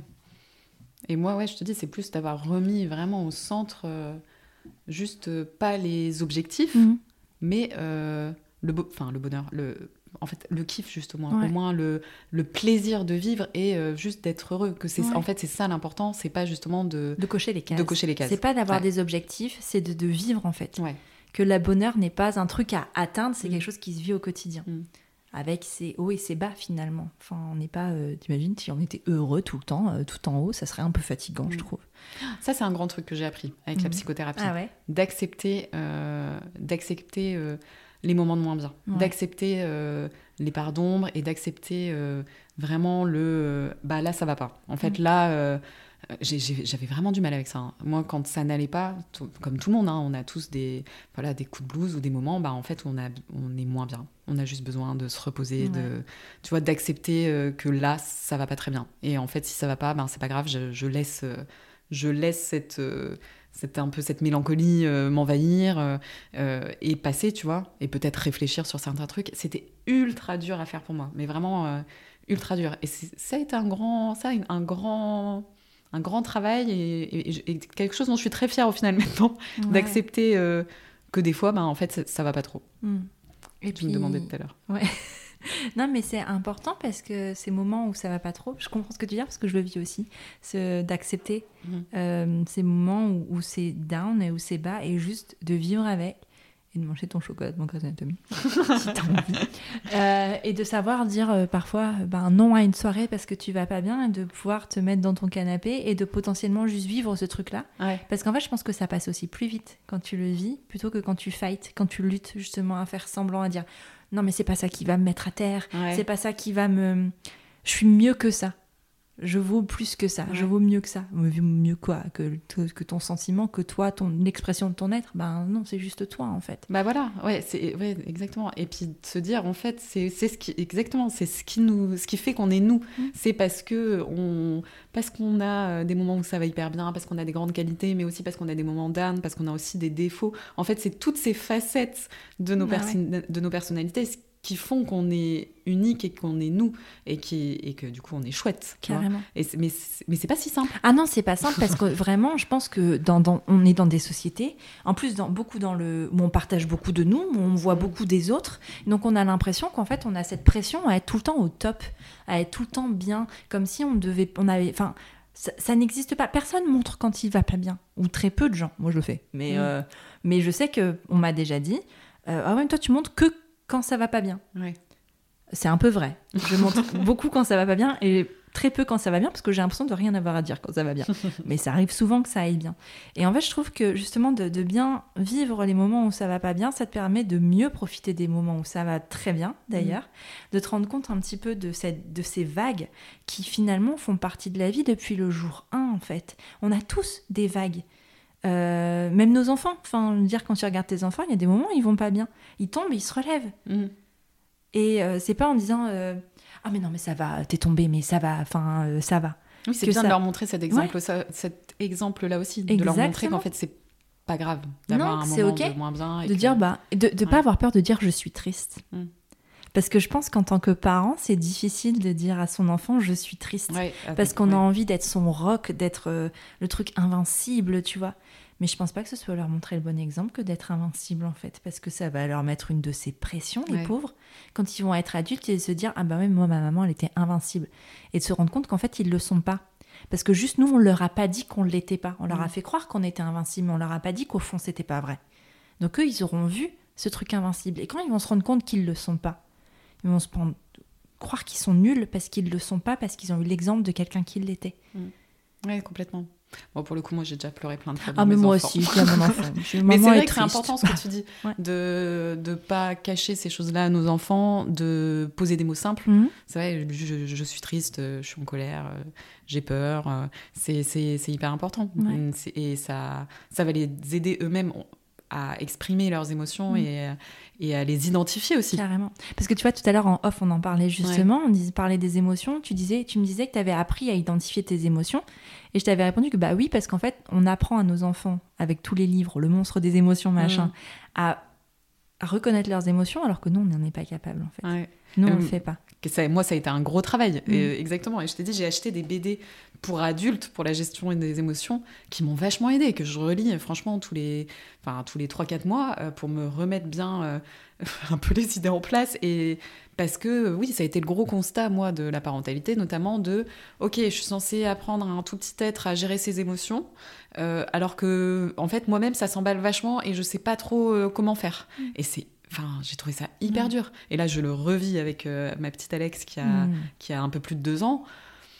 Et honnêtement, moi, il y a des matins encore où je j'explose en vol, quoi. Alors ça, enfin, ça va, ça va mieux, oui et non, parce que ma deuxième est un petit peu plus euh, coriace que ma première.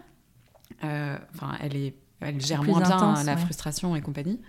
Euh, mais je suis toujours estomaquée de me dire putain merde comment ça se fait que j'y arrive pas quoi? Comment ça se fait que des fois ça me dépasse de ouf et que je sais pas comment gérer ce truc là alors maintenant ça va j'ai des j'ai Ouais. beaucoup plus d'armes je sais je sais je sais je sais partir je sais respirer je sais passer le relais Mm. Euh, mais voilà c'est tout un travail quoi Mais en même temps, je pense que on, on- c'est difficile le mot gérer ses émotions. Ça veut dire quoi gérer ses émotions? Ça veut dire les mettre dans leur petite boîte, là Non. où elles doivent être?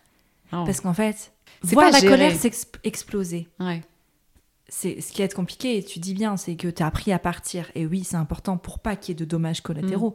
Mais sortir la colère ah, mais ça c'est et la reconnaître Ouais. que c'est une colère et savoir pourquoi tu es en colère, bah, c'est c'est gérer Mm. ton émotion.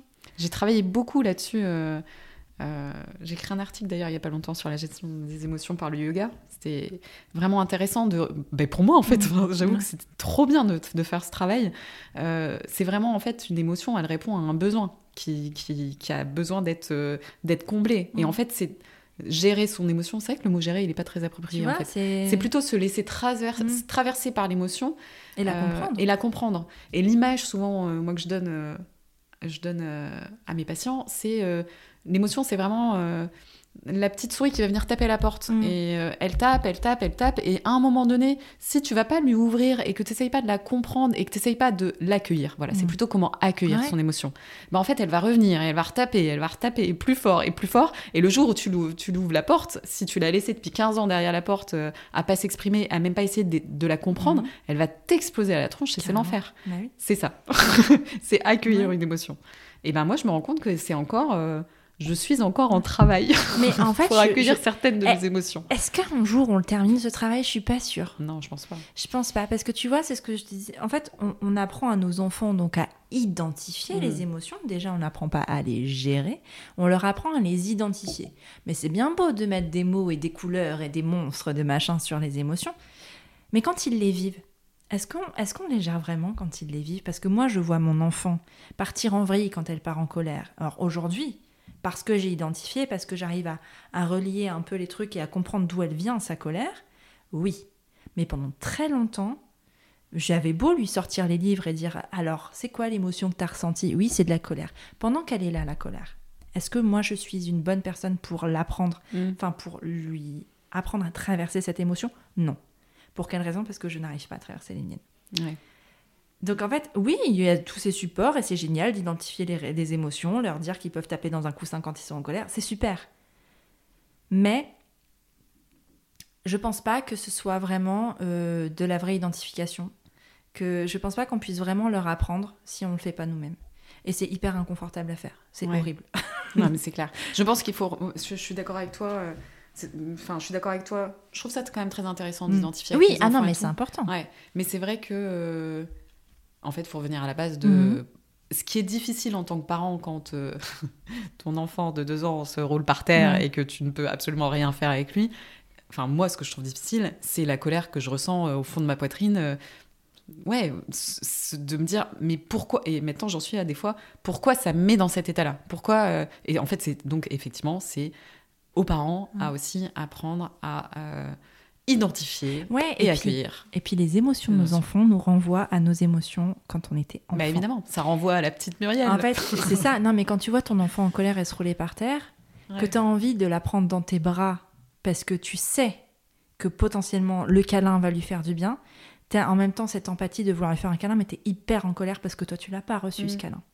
Donc c'est cette ambivalence-là qui est hyper difficile parce que c'est pas juste toi, avec ta posture de parent, qui va aider ton enfant à traverser l'émotion, c'est qu'en plus d'aider ton enfant, tu dois t'aider toi à la traverser cette émotion et à ce que ça te renvoie. Comme quand ton enfant est triste. Tu sais, on a beau dire à nos enfants, non mais tu sais, c'est normal de pleurer. Euh, euh, tu sais, avec toute cette déconstruction qu'on peut avoir et qui est géniale de dire, ah c'est ok, tu vas pleurer. Mais en fait, quand ton enfant il pleure, est-ce que tu le laisses vraiment pleurer? Mm. Maintenant, tu veux tout faire pour que ça s'arrête parce que tu veux pas que ton enfant il soit triste, parce que tu veux colmater, parce que ça te rend triste en fait, que ton enfant soit triste. Ouais. Et parce que c'est douloureux de voir son enfant triste. Et que plus le temps va passer, plus on va le voir triste sur des trucs qu'on maîtrise pas. Ne m'en parle pas. et, et, et, et donc c'est douloureux pour nous en fait. Mais on peut pas euh, leur apprendre à traverser leurs émotions si on n'est pas capable de les prendre nous Mm. aussi. De prendre cette douleur-là, de voir que, euh, que tes enfants peuvent avoir de la douleur et de et en fait ne, montrer ta vulnérabilité aussi et c'est ça qui est un peu dur c'est d'accepter de faire du mal à ton enfant parce que ton enfant il n'aime pas te voir triste Ouais. Accepter de lui montrer cette Ouais. part-là et que potentiellement ça que va ça va le rendre triste Ouais, s'il te rend triste ça te va te rendre triste et donc ça va te rendre encore plus triste que quand t'étais triste ça fait beaucoup de tristesse Hein. mais ça fait partie du game en fait je Mm. pense et et en fait on peut pas les protéger de tout. Et je pense vraiment que c'est leur rendre service de leur montrer qu'en fait les émotions elles se traversent elles se vivent et de les vivre euh, devant eux que ce soit la colère. Parce qu'il y y, a- il y a toujours des émotions qui sont plus légitimes que d'autres. Mm. genre t'as le droit de montrer ta joie. T'es es joyeux tu le montres tu fais la fête ça c'est ok. Par contre quand t'es en train de pleurer ça tu dois pas le montrer. Quand t'es en colère t'es censé tu, tu parais tu vas penser que t'es une mauvaise personne parce que t'es en colère. Il n'y a pas une émotion qui est plus légitime que l'autre si t'es en colère c'est qu'il y a une raison légitime pour que tu sois en colère ce que t'as pas le droit de faire et moi c'est ce que je dis tout le temps à ma fille c'est ce que t'as pas le droit de faire c'est de transposer cette colère sur les autres autour de toi t'as pas le droit de, de faire du mal parce que t'es en colère ça c'est interdit mais faire du mal aux autres et faire du mal à toi ça t'as pas le droit de le faire Mm. T'as le droit d'être en colère, t'as le droit d'exprimer ta colère comme tu l'entends. Moi, mon rôle, c'est de t'accompagner dans cette colère et de t'aider à, à, ce que, à faire quelque chose qui te fasse du bien. Mais t'as pas le droit de faire du mal à autrui. Ça, c'est ok. Mais enfin, c'est valable pour toi aussi. Mais par contre, ta colère, elle est légitime. T'as le droit d'être en colère. Bien sûr que c'est horrible que machine, elle t'ait piqué ton jouet. Parce qu'en fait, le truc, c'est ça aussi. C'est qu'au départ, quand les enfants sont petits, ils se mettent dans des états incroyables pour un truc qui, toi, te semble minime. Mm. Mais c'est aussi savoir se mettre à la hauteur de l'enfant que pour lui, c'est pas minime. Pour lui, ce cube, c'était toute sa vie. tu vois? Ouais. C'est son cube. T'aurais la même réaction si, si on parlait de ta voiture. En fait, Effectivement, se remettre à niveau. tu vois, c'est Euh, vraiment changer d'angle et se mettre, exactement euh, changer d'angle. Comme dit euh, Fanny Vella, ouais. changer d'angle. Et ça, je pense, enfin, c'est hyper important. Mm. Mais je pense que c'est un travail que tu ne peux pas faire si tu n'as pas travaillé sur toi, si tu vas pas affronter en fait, et si tu vas pas comprendre euh, la petite Mumu ou la petite Élise. Ouais, c'est vrai. Tu vois, Ouais, c'est ça en fait. On rigole toujours avec mon mec. euh, Mais moi, je pense le dis aussi. Et là, c'est toi ou c'est le petit Hugo C'est toi ou c'est la petite Mumu Mais, c'est, et, et c'est- Mais ça fait du bien. hein. Ben oui. Franchement, en vrai, ça fait du bien. C'est bête, mais Mm. de se dire, euh, oui, est-ce que c'est Ouais. ma personne ou, et notamment avec les enfants, ou Ouais. est-ce que c'est euh, mon petit enfant parents. intérieur Même te- avec tes parents. Mais même avec nos parents. Parce que moi, je sais qu'il y a des situations où. euh, J'en ai déjà parlé avec ma mère, donc je dois le dire. Des situations de, de, de- Ma mère est toujours en retard. Et moi, Mm. c'est quelque chose qui me trigger énormément, parce que c'est quelque chose qui fait partie de ma vie. Et en fait, aujourd'hui, quand elle est en retard, j'ai des angoisses très profondes qui me viennent. Et en fait, de me remettre dans cette posture de moi, à Élise adulte, qui vient envelopper Élise enfant, Mm. ben en fait, ça permet de faire passer cette émotion de frustration et de frayeur, parce que c'est vraiment une peur quand elle est en retard, euh, d'aller rassurer. Et en fait, d'avoir conscience de cet enfant intérieur, c'est beaucoup plus facile. Parce que du coup, j'arrive à m'isoler. Et je le dis hein, autour de moi, je fais bah en fait là, je dois prendre soin de petite Élise. et, et j'ai vraiment, en plus, je visualise, je me visualise moi petite avec moi aujourd'hui qui, c'est comme je ferais avec ma fille Qui pour va la lui prendre la main, quoi. Ouais, Ouais. qui va euh, et dire c'est ok, Mm. il se passe rien. De, en fait, de moi, ma posture d'adulte qui a compris par le travail pourquoi ça m'angoissait, de me dire à moi, enfant, ça, ça paraît chelou, hein, je sais, c'est perché, mais de Pas dire, tant, hein mais pas tant, c'est pas perché, vraiment. Euh, de me dire à moi, enfant, en fait, c'est ok, tout va bien, c'est pas contre toi, euh, tout se passe bien, il va rien se passer, euh, ça va aller.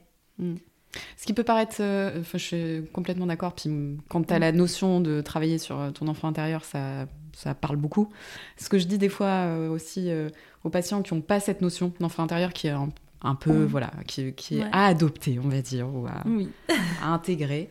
C'est déjà au moins des fois de, de prendre soin de soi ou de se parler comme on parlerait euh, juste à sa meilleure À pote. sa meilleure amie. Ouais. Mais, non, mais tellement. Mais c'est la base, hein, et ça change tout. Ouais. Mais et ça fait du bien. Mais bien sûr. C'est vraiment, c'est vraiment important. mais je tellement. Enfin, je veux dire, je crois qu'on est les pires personnes avec nous-mêmes. hein. Mais ça, c'est Enfin, certain. je veux dire, Enfin, moi de loin. hein. Mais non, mais ce que tu te fais subir parfois, tu ferais jamais subir ça à ta meilleure pote. Jamais tu dirais ce genre de choses. Est-ce que quand elle te pa- elle passe devant toi, tu dirais à ta meilleure pote, à ta meilleure pote, putain, mais ces fringues, elles te vont trop mal, quoi. Mm. Vas-y, t'as trop une sale gueule. Tu dirais pas ça, enfin, ça se fait pas. Mm. Par contre, tu te le dis tous les jours à toi. Oh bien, ah putain, je suis nulle, Ouais. j'ai pas fait ça. Tu vois, rien que te dire Ouais. je suis nulle. Moi, je, le dis, je me le disais vachement avant. Moi, je reprends tout le Ouais. temps euh, mon mec quand il dit ça, et du coup, ma fille, elle le fait maintenant. Fait ah, on n'a pas le droit de dire qu'on est nul. Non, mais c'est trop bien. C'est des bonnes habitudes. hein. Ça bah reste, ouais, mais euh, alors c'est des choses qui mettent du temps à apprendre, mais on n'a pas le droit, Mm. c'est interdit de dire qu'on est nul parce que c'est pas vrai. Tu as le droit de faire des erreurs, ouais. mais t'es pas nul. Ouais, c'est vrai. tu vois? Et euh, mais oui, et ça c'est hyper. Mais tu vois, ça reprend la phrase que tu disais tout à l'heure. Euh, on est euh, les personnes les plus importantes de notre vie. Enfin, c'est quoi exactement que tu te dis? Tu es la personne es- la plus importante de ma vie. Cette Ouais. phrase, elle m'a Ouais. suivie pendant.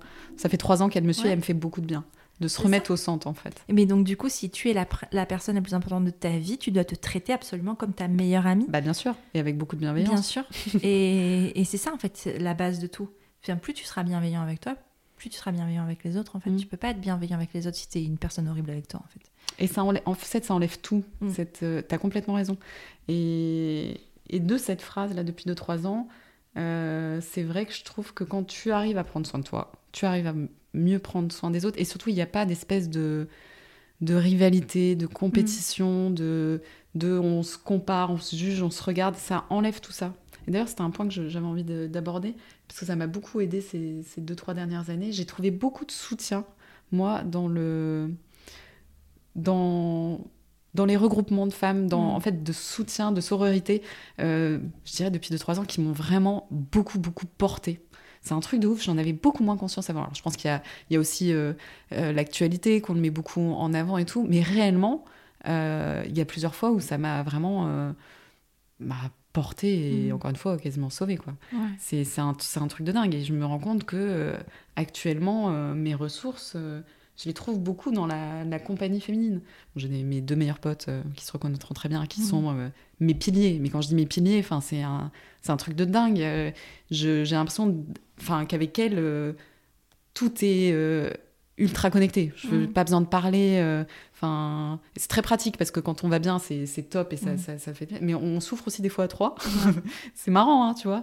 Et, et après, euh, dans mes rapports euh, professionnels aussi, toutes les femmes que j'ai rencontrées ces dernières années, mais elles m'ont appris tant de choses. Enfin, que ce soit au cabinet, sur la plateforme, enfin, Mm.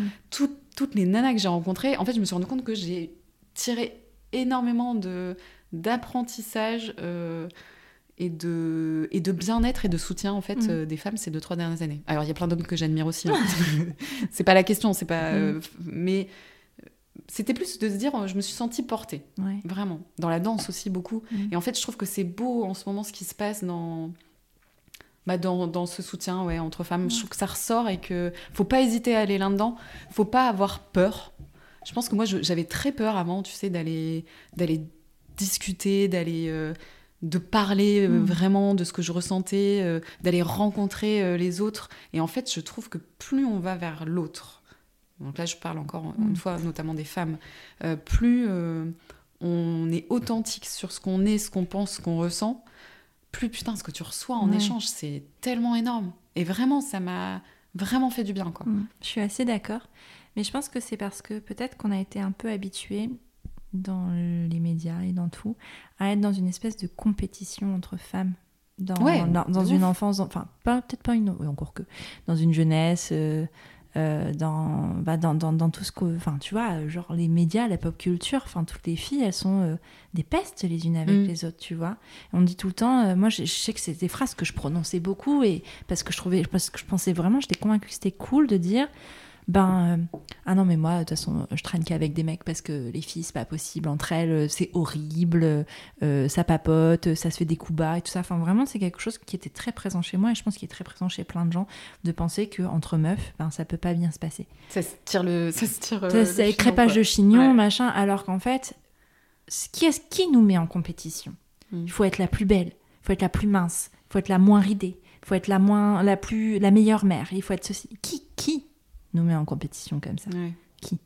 C'est une question ouverte. si vous avez la réponse, hein? Dites. Mais euh, c'est vraiment, enfin. Bah, tu vois, je pense que ouais, j'avais vraiment ça en tête et que ces dernières années, à l'inverse, j'ai trouvé vachement de réconfort. Voilà, j'ai trouvé du réconfort dans mes relations euh, entre femmes. Tu vois, vraiment, je me suis dit putain, en fait, c'est safe, mm. c'est safe. Euh, la danse, j'ai halluciné là-dessus. Tu vois, d'être autant dans dans la bienveillance. En fait, la danse, moi j'en fais depuis que je suis toute petite et vraiment. Euh, j'ai des souvenirs de cours de danse petite où clairement tu te regardes. Euh, si t'es pas euh, Moi, c'était pas bienveillant. c'était pas bienveillant du tout. Mon histoire de danse à une ou deux relations, oui. Mais majoritairement, c'était tout sauf bienveillant. Ah, mais pareil. Et j'avais des souvenirs horribles parce qu'en plus, tu vois, à cette mm. époque-là, euh, du coup, moi, je, je pesais 85 kilos. Euh, clairement, euh, j'étais pas celle qu'on mettait devant et tout. Et vraiment, de. Enfin, j'ai fait les deux. J'ai mm. fait l'époque de 85 où j'étais tout derrière. Faut, si je pouvais être derrière le rideau, c'était mieux. Et j'ai fait l'époque de 45 où je faisais que ça de ma vie, où du coup, bah là, mm. évidemment, j'étais tout le temps sur le devant de la scène. J'ai eu les deux extrêmes, tu vois. Et en retournant à la danse, j'ai été mais tellement choquée, mais mm. en bien, de trouver un environnement comme ça, juste de. Déjà, t'as de, de tous les horizons, de toutes les formes, de toutes les couleurs, et, euh, et, euh, et, ça crie, ça supporte, ça. Putain, enfin, ça m'a fait un bien fou. Et je me suis dit, c'est hyper, euh, hyper marquant de ce qui se passe en ce moment, en fait. Et deux, tu peux oui, arrêtons de se dire qu'en fait, euh, on est concurrente, ça va pas, mm. ça se crêpe le chignon et compagnie. Au contraire, tu peux trouver vraiment du soutien, de la bienveillance, du réconfort et, quelque chose qui te porte, quoi. Vraiment fort. Carrément. Mais je trouve que c'est plus facile d'avoir ce rapport-là de bienveillance euh, en groupe quand tu arrives à avoir ce rapport de bienveillance avec toi. Parce qu'en ah fait, aussi, si toi, tu es en constante compétition avec toi-même, de mm. vouloir être la meilleure, de vouloir être. Enfin, même à la danse, tu vois, on parle de cet exemple-là. Moi, je sais que je voulais être la meilleure et, parfois, ça me revient encore là maintenant, aujourd'hui, dans les cours où en fait, je suis contente d'avoir euh, intégré l'enchaînement avant toutes les autres. Mm. Ah bah, mm. ça met du temps à déconstruire les mécanismes. Oui, je et, comprends et complètement. en fait, tu dis, mais euh, par, pourquoi En fait, pourquoi je suis là? Je suis là pour me faire plaisir. Les mardis soirs, c'est pour moi, je suis là pour kiffer. Pas pour euh, être là devant, dans la lumière, sur la scène, c'est pas mm. ça qui m'intéresse. Mais, euh, mais c'est long à déconstruire. C'est très très long. Et moi, je pense que je n'ai pas encore totalement déconstruit ce truc-là. C'est ton process. C'est ton process. Mais oui, mais en même temps, quand tu passes 20 ans de ta vie configurée comme ça, bah oui, non, c'est Bah c'est compliqué. De... Moi, c'est pour ça que j'ai mis du temps, enfin que j'ai fait un break, que j'ai pas fait de danse pendant mm. longtemps. Pour ça. À cause de ça. Parce que je voulais pas. Enfin, pour moi, c'était absolument euh, que du euh, de la compétition. Faut être la meilleure. Si t'es pas la meilleure, ça sert à rien d'être là. Bah, c'est un peu comme tout ce qu'on dit sur, euh, sur toute mm. la vie au final. Arrêter d'avoir des, des putains d'objectifs et des coches, enfin des trucs à cocher, pardon, et plutôt juste euh, bah oui. savourer et vivre l'instant euh, là, de, de, kiffer danser, de kiffer. Exactement. Et puis tu vois, nous on parle parce qu'on a de l'expérience de danse pendant longtemps, mm. mais tu peux aussi avoir très envie de découvrir la danse à 35 ans et y aller en fait. C'est pas parce que tu en as jamais fait de ta vie que tu ne peux pas y aller. Il faut y aller en fait. mais oui, mais moi j'étais tellement, tellement heureuse de ça. Quand j'ai partagé un peu de danse sur mon compte Insta. Du coup, j'ai plusieurs patientes euh, euh, qui m'ont dit qu'elles avaient commencé la danse euh, là, tu mhm. vois, et il y en a même qui sont dans mon cours. Et ça m'a fait tellement plaisir. Et je me suis dit, putain, enfin, si ça a permis juste à même je m'en fous, 3, 4, 10 personnes, d'aller, d'oser aller vers ça, mais c'est tellement génial. C'est, j'étais vraiment heureuse, tu vois, pour elle. T'étais sur un chemin plus avancé que moi. Parce que moi, non, parce que moi, on m'a demandé justement euh, où est-ce que je faisais de la danse. Et en fait, euh, excusez-moi si vous écoutez ce, podcast, mais je les ai ghostés. Hum. Parce que je veux pas leur dire, parce que je veux pas qu'elles me voient. Tu veux que ça reste à toi C'est Malheureusement, si c'était ça, ça serait bien. Ouais. Malheureusement, c'est pas le cas. C'est que j'ai pas envie qu'elles se rendent compte que je suis nulle. Oh, c'est horrible. Hein. Non mais alors, je le dis en ayant absolument conscience de à quel point c'est violent envers soi-même bah et à quel point je, travaille dessus. Hein. Mm. Vraiment, je travaille dessus. Mais autant sur plein de points, euh, j'ai réussi à déconstruire. Sur la danse, j'en suis pas là. C'est très étrange, je ne sais pas pourquoi. Mais mais je l'ai pas donné J'ai pas dit où je faisais la danse à cause de ça. T'as pas envie pour l'instant. Et c'est trop, c'est trop, c'est trop tôt. mais Trop c'est pas tôt. Mais Ouais. je suis en pleine déconstruction. Et en fait, et je pense que c'est important de le dire parce que tu vois, euh, pour, tu vois, l'heure, tu parlais de 50 thérapies. Moi, ça fait, euh, ma fille a 6 ans et demi, euh, ça fait 7 ans. Parce que c'est quand je tombe enceinte. Donc ça fait 7 ans. Euh, Il y a des pauses dans mes espaces de thérapie, machin. Ça fait 7 ans et tu vois, je suis encore en cheminement. Mm. Il n'y a pas de début. Il y a un début. Il y a toujours un début, mais il n'y a pas de fin. Mm. Ça, ah ça bah moi, je sais pas jamais. quand est-ce que je vais arrêter. Mais ça s'arrête jamais. En fait, je pense que c'est important de dire euh, on va pas se réveiller un jour en disant je suis guérie. Mm. Tu sens que tu passes des étapes, ça oui. Enfin, moi, je sais que ça a été très fort à certains moments de me rendre compte euh, ben, que là, ouais, il y a un truc qui, qui s'est débloqué. Et parfois, en fait, tu tu t'en rends pas compte.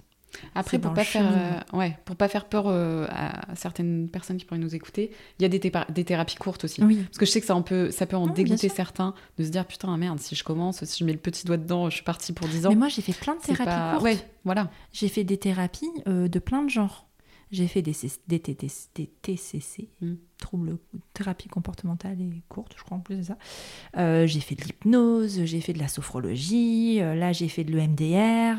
euh, Enfin, j'ai fait plein de trucs. il y a plein de choses différentes en plus. Et il n'y a pas juste de la psychothérapie, à Mm. être assis avec ton psy. Enfin, c'est pas juste ça. Il y a plein de choses à expérimenter qui vont te permettre à un moment T d'arriver à, à passer certaines, certains blocages.